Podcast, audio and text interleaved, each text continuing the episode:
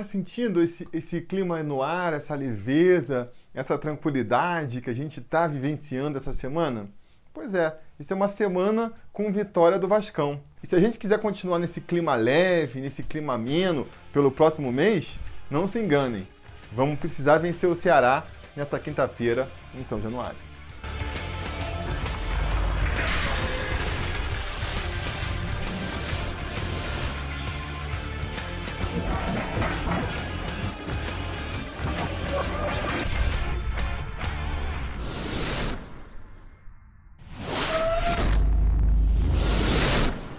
Fala, torcida vascaína, Felipe Tiru de volta na área para falar de jogo do Vascão, porque nessa quinta-feira, às 7h15 da noite, com transmissão exclusiva por pay-per-view, o Vasco recebe o Ceará em São Januário pela nona rodada do Campeonato Brasileiro da Série A. Um jogo em que o Vasco vai mais uma vez com a faca no pescoço, mais uma vez só podendo pensar na vitória, porque não se enganem, qualquer resultado diferente desse hoje joga por terra aí tudo que foi conquistado com a vitória contra o Inter, né? Entre outras coisas, justamente é, essa tranquilidade que a gente vem comentando aqui, né? É muito importante que o Vasco vença o jogo contra o Ceará, porque com mais uma vitória, a gente emenda duas vitórias seguidas, então já passa essa impressão para a torcida e essa confiança para o próprio time de que as coisas estão se ajeitando. Uma vitória contra o Ceará também tira a gente da zona de rebaixamento. E como agora o Vasco vai ficar um mês sem jogar, vai ter a parada para a Copa América aí e a gente só volta a jogar no dia 14 de julho, é muito importante, né? Dar essa pausa com o time fora da zona de rebaixamento, com esse clima de que o time está se encaixando. Isso vai dar mais tranquilidade é, para o time trabalhar, vai dar mais tranquilidade para a torcida e, quem sabe, até não ajuda a baixar um pouco o calor na política do Vasco, que está intenso, né? Está intenso, mas não vamos comentar disso nesse vídeo aqui não. Agora, fora essa questão mais emocional, vamos dizer assim, que é a questão aí da, da tranquilidade, que uma segunda vitória seguida vai trazer para o Vasco, tem uma questão bem mais pragmática nessa partida aí. Porque é o que eu sempre comento aqui nos meus vídeos, né? Vencer no Campeonato Brasileiro é sempre bom, né? Sempre importante e sempre deve ser comemorado e a vitória sempre deve ser buscada. Agora, tem vitórias que são imprescindíveis. Existe um campeonato à parte aí, existe alguns jogos que você não pode pensar em outro resultado. E o jogo contra o Ceará em São Januário é um desses casos. Os jogos contra nossos adversários diretos na briga contra o rebaixamento, e sim, a gente ainda tem que considerar que o Vasco está brigando para fugir do rebaixamento, são jogos que o Vasco tem que vencer de todo jeito. A gente já deu mole uma vez nesse campeonato, deixou escapar a vitória sobre o Havaí em São Januário, não pode dar mole outra vez. Não pode dar mole outra vez. Deixar de vencer essa partida contra o Ceará agora vai ser muito ruim para o Vasco. E eu não estou falando só por essa questão psicológica da gente passar um mês na zona de rebaixamento, não. Estou falando da gente perdendo aqueles chamados pontos irrecuperáveis e que vão fazer falta até o final da competição. Então é um jogo muito decisivo para o Vasco e que está longe, longe de ser tranquilo, porque é engraçado, né? A torcida de futebol, ela tenta botar uma lógica cartesiana no, no futebol, nos resultados, que simplesmente não existe. A gente vê isso a cada rodada e ainda assim o discurso permanece o mesmo. Do que, que eu estou falando? Na última rodada, quando eu falava do Vasco vencer do Inter, o argumento que eu mais ouvia era: pô, o Vasco não ganha do Havaí, não ganha do Fortaleza, não ganha do Botafogo, você acha que vai ganhar do Internacional? Como se essa é uma lógica que pudesse ser aplicada ao futebol. E tá aí, o Vasco ganhou do Inter, um elenco muito mais qualificado de, de Botafogo, de Fortaleza, de Havaí, e agora o discurso ele se inverte, né? A lógica continua a mesma, mas invertida. Você percebe uma confiança na torcida, meio que pensando, pô, se a gente ganhou do Inter, é lógico que a gente vai ganhar do Ceará, que é uma equipe muito menos qualificada. Mas aí eu repito, futebol não funciona assim, gente. Futebol não funciona assim, até porque a vitória do Vasco contra o Inter foi longe de ser uma vitória categórica, foi longe de ser uma vitória onde o Vasco sobrou. O Vasco vem evoluindo com o passar das rodadas sim, mas ainda está longe, ainda está longe de ser um time consistente e que permita a gente cravar aqui que vai conseguir vencer e que vai ser uma vitória tranquila. Muito pelo contrário. A gente analisou os melhores momentos da partida contra o Internacional e viu que o time ainda apresenta muitas falhas. Acabou que o Inter não conseguiu explorar essas falhas vascaínas, né? Ou até explorou, mas não soube aproveitar, não soube converter essas falhas em gol e pode ser que o Ceará agora consiga. Então, a postura da torcida do Vasco em São Januário nessa quinta-feira, que eu acredito que vai lotar o caldeirão aí, tem que ser a mesma é, da partida contra o Internacional. Naquele jogo, a gente viu a torcida é, sabendo que a parada era difícil, sabendo que a vitória era importante e, cara, pegando o time no colo, se comportando ali como um décimo segundo jogador, empurrando o time para frente o tempo todo. Contra o Ceará, eu acho que o pensamento tem que ser igual. Não pode chegar lá achando que vai ter espetáculo, achando que vai ter uma vitória tranquila e caso ela não venha, começar a reclamar, começar a vaiar. Claro, não estou querendo aqui pautar a torcida, mas na minha opinião, é, vai ser melhor para o time se a postura da torcida for parecida com a do jogo de sexta-feira. Apoiar o tempo inteiro, empurrar o time para cima, mesmo que em campo a gente não esteja vendo o time funcionando, o time passando aquela confiança, vai ter que vir da arquibancada então. A arquibancada vai ter que empurrar o time para frente para fazer com que a gente arranque essa vitória contra o Ceará de um jeito ou de outro. Já que a gente está falando aqui do 12 jogador, que vai ser a torcida, vamos falar então dos outros 11, né? Qual deve ser aí a provável escalação do Vasco para essa partida fundamental, importante contra o Ceará nessa quinta-feira? Bom, já diz o velho ditado, né? Não se mexe em time que está ganhando. E quando está ganhando depois de sete rodadas sem vencer, eu acho que o ditado ele vale mais ainda. Então eu espero que o Luxemburgo repita nessa quinta-feira o mesmo time que começou contra o Internacional. A gente não tem nenhum desfalque aí por contusão, nem desfalque por cartões.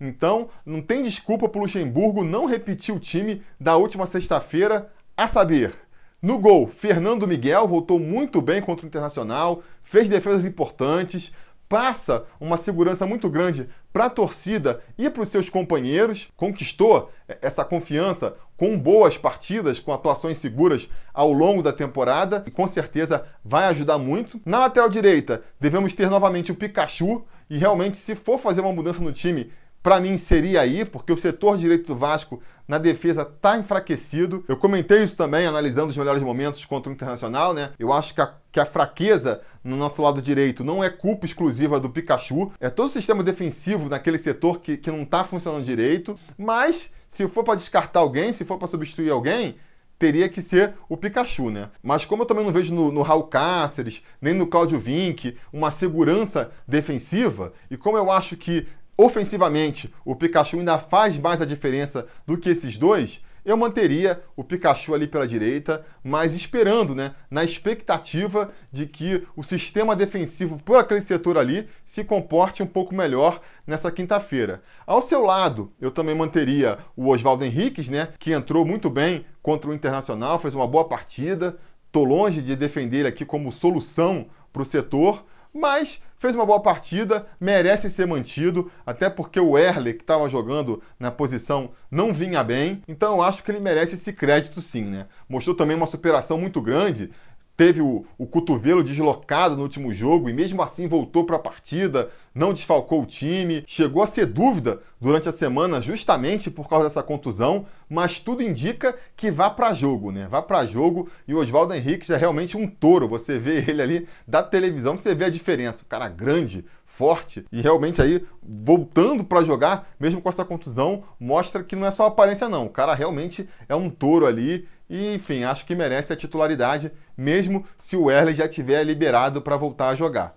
Na esquerda, então, ali, completando a zaga pela esquerda, nem se fala, né? O titular tem que ser mesmo o Ricardo Graça, vem crescendo a cada partida, está se mostrando aí um dos destaques da equipe nos últimos jogos e, para mim, virou titular do time. Quando o Castan voltar, Castan que volte pela direita, ou então que desloque o Ricardo para a direita, mas não pode ser barrado, não. Só se o Breno voltar ali e voltar jogando o que jogava em 2017, é que a gente pode pensar no Ricardo Graça voltando para o banco. Caso contrário, é titular da equipe, na minha opinião. Na lateral esquerda, devemos seguir com Danilo Barcelos, né? Aí já não é um titular tão incontestável quanto o Ricardo Graça, mas também mostrou contra o Internacional aonde ele ainda pode fazer a diferença, né? Que são nas bolas paradas. Bateu aquela falta com maestria que foi estourar na quina da trave e sobrar para o Thiago Reis fazer o segundo gol do Vasco no último jogo. E com isso mostra né, que, pelo menos, esse diferencial ele tem. Como o seu concorrente direto ali para a posição, o Henrique, não chega a ser um grande lateral, não inspira a confiança de ninguém, eu acho que o Danilo Barcelos, com a atuação contra o Inter, conseguiu aí crédito para ser o titular para essa partida e ser o titular da posição, pelo menos enquanto o Ramon não volta, né? Não, não volta a ser liberado para atuar. Do meio para frente, eu acredito que o Vanderlei Luxemburgo vai manter o esquema tático e com isso a trinca de volantes da última partida, que realmente funcionou muito bem. Ali para jogar de primeiro volante, não tem dúvida, Raul é o único jogador para mim com condições de jogar naquela posição. Qualquer outro que jogar por ali vai jogar improvisado, vai jogar só para quebrar um galho mesmo. Acho que isso é bem claro, inclusive para a comissão técnica, que não por acaso está procurando outro nome para o setor, né? Porque não dá para ficar só com um jogador para aquela posição, ainda mais uma posição de jogadores recebem tanto cartão amarelo. O próprio Raul já não jogou contra o Botafogo porque estava suspenso, então realmente precisa pensar num reforço para essa posição. Mas enquanto esse reforço não vem para disputar eventualmente a posição ali, não tem dúvidas, o titular absoluto é o Raul. Outro que vem conquistando também a, a sua titularidade incontestável é o Marco Júnior, né? O Marco Júnior veio do Bangu, foi destaque no Campeonato Carioca, estreou contra o Fortaleza e a cada partida vem se firmando mais como um dos titulares da cabeça de área. É um jogador que, que joga simples, ele não faz firula, não tenta sair driblando, nem prende demais a bola, mas aí que está justamente a sua grande qualidade, né? Ele faz a bola girar rápido no meio campo, ele acerta os passes, são passes simples, mas que ele consegue acertar, se apresenta na entrada da área, então vira uma opção de ataque lá na frente. E é isso que o Vasco precisa, de jogadores com mais mobilidade, jogadores que se apresentem, jogadores que façam a bola circular. São só três partidas até agora com a camisa do Vasco, é cedo para a gente fazer uma avaliação definitiva, mas até agora tem se apresentado bem e, na minha concepção, pelo menos, é um dos titulares certos para essa partida contra o Ceará. Do outro lado, né, jogando como um segundo volante que, que chega mais à frente, aí que fica a dúvida. O titular natural da posição era o Lucas Mineiro, mas o Lucas Mineiro não vinha agradando, pelo menos a torcida não vinha agradando, não dá para saber se o Luxemburgo estava satisfeito com ele ou não, mas ficou suspenso contra o Internacional. O Andrei, que entrou no lugar dele, entrou muito bem, fez gol e tudo, e, na minha opinião, merece ser mantido como titular. Na opinião de grande parte da torcida, eu tenho certeza que merece também. Vamos ver o que, que o Luxemburgo vai aprontar aí, né? Acredito que ele vai manter o Andrei, até para reforçar aquela ideia de, de manter o time que está ganhando, né? E prestigiar os jogadores que trouxeram a primeira vitória para o Vasco na temporada. Mas nesse caso eu não ponho a mão no fogo, não. Se aparecer o Lucas Mineiro lá de titular nessa posição, eu não vou ficar surpreso. Mas essa é, é, é a única dúvida mesmo para a partida, se é que a gente pode dizer isso. Porque depois, lá na frente, também não resta dúvidas. O Rossi vai continuar jogando pela direita, tem sido o principal destaque da equipe. Ah, um jogador fraco como o Rossi, seu destaque da equipe mostra como o time do Vasco tá mal. Beleza, pode ser, mas não muda o fato. Quem vem se destacando mais nesse time do Vasco aí é o Rossi. De novo, se você for assistir lá a análise que eu fiz dos melhores momentos, você vai ver que todas as jogadas ofensivas passam pelo pé do Rossi. Se você for assistir os gols que o Vasco fez em maio, vou deixar o link aí para vocês assistirem também. Vocês vão ver que dos quatro gols que o Vasco fez, três tiveram a participação do Rossi. Então, é um jogador decisivo, né? Que está ameaçando sair do Vasco aí. Estou falando que pode ir para Arábia, para China, não sei.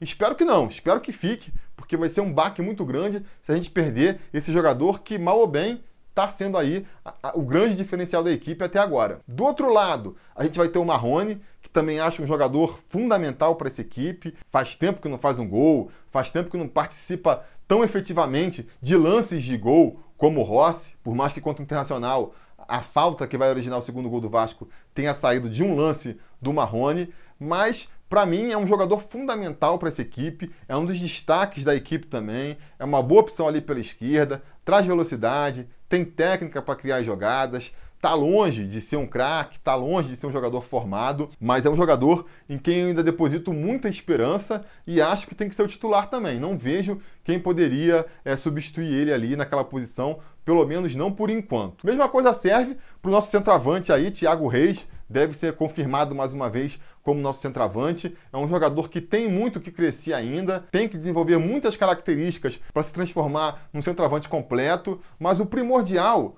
para ser um camisa 9 de respeito, ele já tem, que é o faro de gol dele, a qualidade dele de empurrar a bola para dentro do gol. A bola pode chegar para ele do jeito que for, se ele tiver dentro da área com o mínimo de liberdade, ele vai conseguir, na maior parte das vezes, fazer uma finalização perigosa para o gol. Acaba sendo uma atuação limitada, né? Porque é, justamente você precisa criar um esquema tático, um jogo em que a bola chegue limpa para ele dentro da área para ele finalizar. Não é um jogador que consegue construir as suas próprias jogadas. Mas, se você fizer justamente isso, né?